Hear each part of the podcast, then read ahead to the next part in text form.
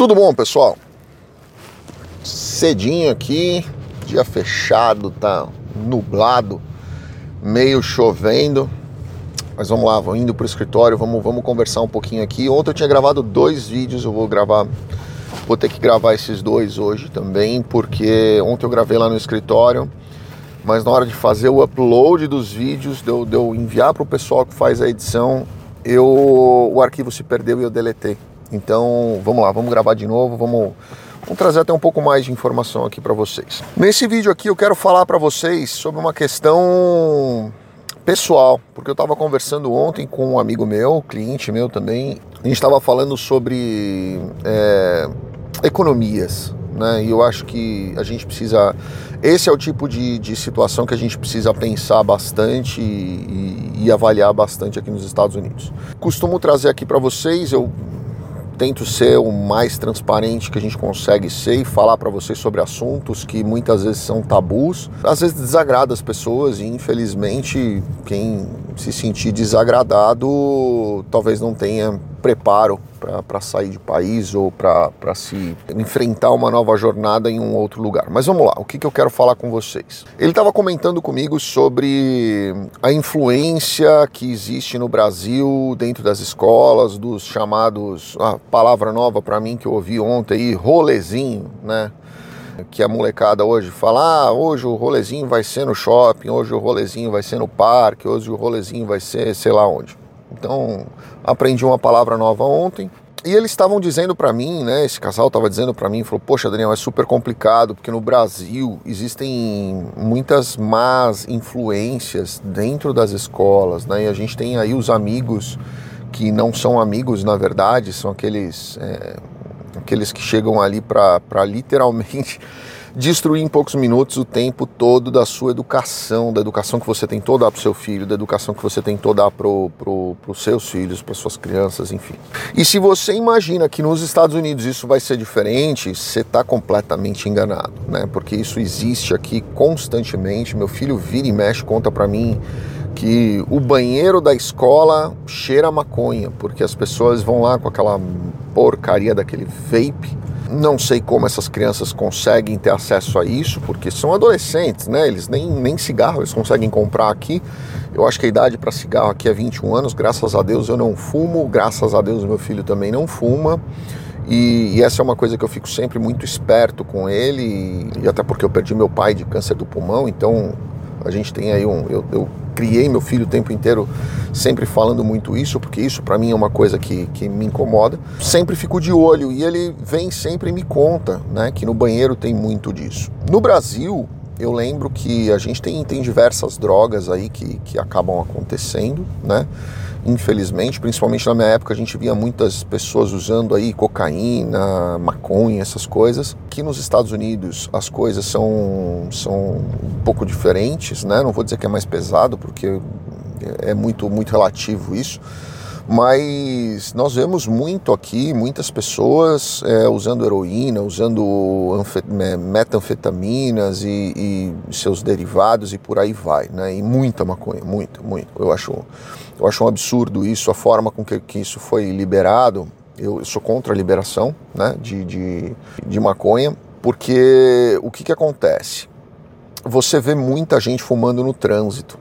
E é muito comum você estar tá no trânsito é, trânsito parado, em rodovia, e você sente aquele cheiro da maconha é, no carro de, na frente ou no, no, outro da frente da frente, e você dirigindo, você vê a fumaça saindo.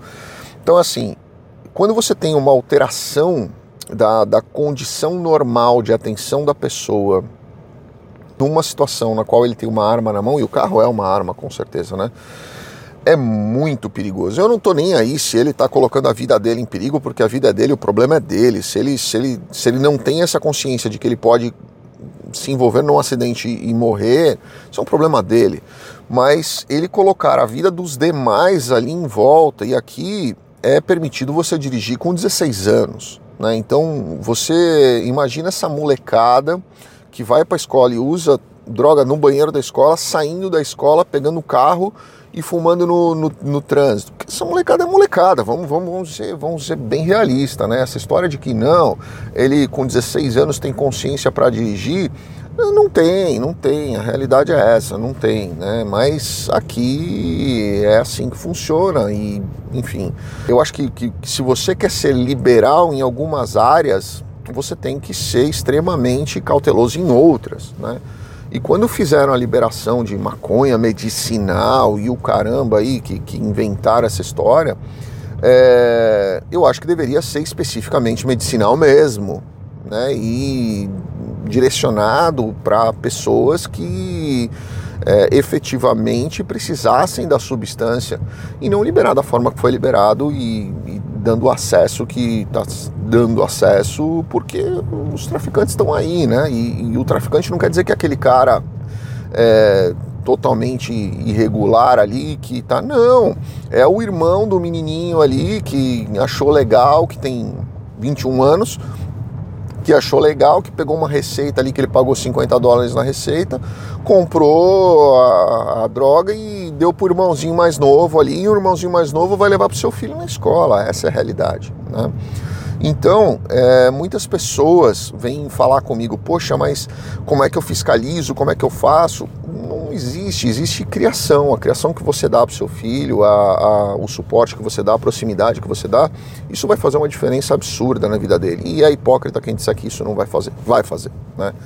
Uh, e outra coisa, quanto mais as pessoas é, mantêm os filhos na rua, e eu vejo isso constantemente, isso, constantemente.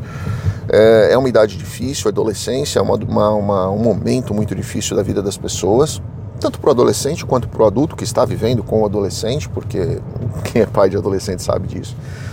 É, mas a gente precisa ter aí um, um, um, equilíbrio, né? A gente precisa enxergar aí um equilíbrio. Não adianta só a gente dar pancada na criança o tempo inteiro é, pancada que eu falo é criticar, né? Não, não bater, né? Porque, até porque os adolescentes hoje são muito grandes. Você vai bater no adolescente, capaz de você apanhar.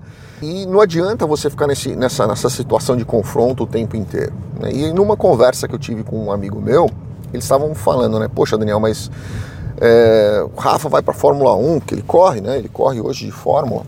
É, mas ele vai para Fórmula 1, vai ser um futuro piloto eu, eu sinceramente, honestamente para vocês, não é uma expectativa que eu tenho e, e também não é uma expectativa que eu, que eu aposto, né? Porque é, é muito difícil você chegar lá e o Rafa deveria ter começado muito antes, mas o dinheiro que eu gasto é, e eu me privo de muitas coisas para o meu filho poder correr de forma, porque é um esporte razoavelmente caro, apesar dele ter aí vários outros apoios e, e que reduzem muito a minha minha, o meu custo nisso. Se eu precisar me sacrificar ainda mais para ele estar tá ali, eu vou fazer. E não é porque eu imagino que ele vai virar um piloto de Fórmula 1, que ele vai virar um Lewis Hamilton ou um Ayrton Senna.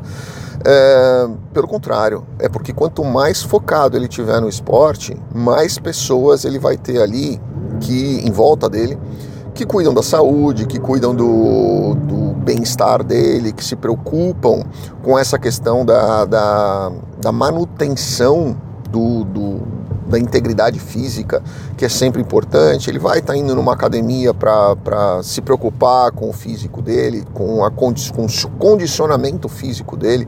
Ele vai estar tá se preocupando com alimentação e ele vai estar tá fora da rua, né? Que quando você não cuida, a rua cuida.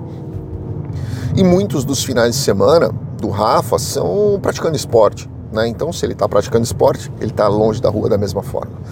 Então, é tudo um, um jogo de equilíbrio. Né? E se você tiver essa consciência de que, olha, é, não, eu não vou investir num esporte porque é muito caro para o meu filho, eu vou, sei lá, eu prefiro comprar uma casa, eu prefiro juntar dinheiro para comprar um, um carro novo, uma casa nova, um, sei lá, fazer uma viagem Lembra que se a rua cuidar do seu filho, o dinheiro que você vai gastar para colocar seu filho num rehab, Deus o livre e guarde, ou colocar seu filho para tirá-lo de um vício, ou ficar noites em claro procurando ele na rua porque você não sabe onde ele está e o que ele está fazendo e como ele está, é, Deus nos livre e guarde, mas o dinheiro que você vai gastar com isso é muito maior. Né? E a, a tranquilidade, a, a, o equilíbrio que você vai transmitir para sua família não tem preço. Essa é a realidade, né? Então, é, eu falo isso sempre para as pessoas. Eu decidi vir para os Estados Unidos consciente desse tipo de situação. Eu, eu me livraria de muitos problemas que existiam no Brasil, como insegurança pública, e que era o que mais me preocupava e é o que mais preocupa a grande maioria das pessoas. É, é muito diferente você é, deixar uma criança, um adolescente, uma sua esposa andando à noite nos Estados Unidos, em, em bairros é, bons e seguros, do que você deixar as pessoas, é, a sua mesma família, num bairro bom. São Paulo, Moema, Jardins, Campo Belo, é, sei lá, Planalto Paulista, são, são bairros bons, mas são bairros inseguros né? e, e cada vez piores. Então, isso é muito diferente nos Estados Unidos. Mas não imagine que em qualquer lugar do mundo o seu filho não vai ter acesso a, a, coisas ruins. E quando eles têm acesso a coisas ruins, o que vai falar mais alto são os valores que você passa e a proximidade que você está dele. Né? Então, isso não serve só para seus filhos, serve para você também, serve para seu marido, para sua esposa, é, para os amigos que você tem em volta de você. Muitas vezes você vai ser julgado e condenado por quem está do seu lado.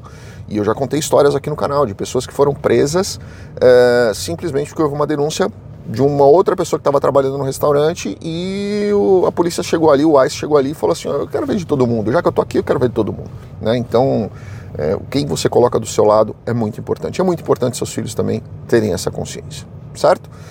Grande abraço a todos, fiquem com Deus. Deixa aqui embaixo o que, que você achou desse vídeo, é, o que, que vocês acham desse tipo de vídeo, trazendo um pouco de experiência do que a gente vive aqui. Eu acho que pode, pode ser legal também. Grande abraço, fiquem com Deus. Obrigado.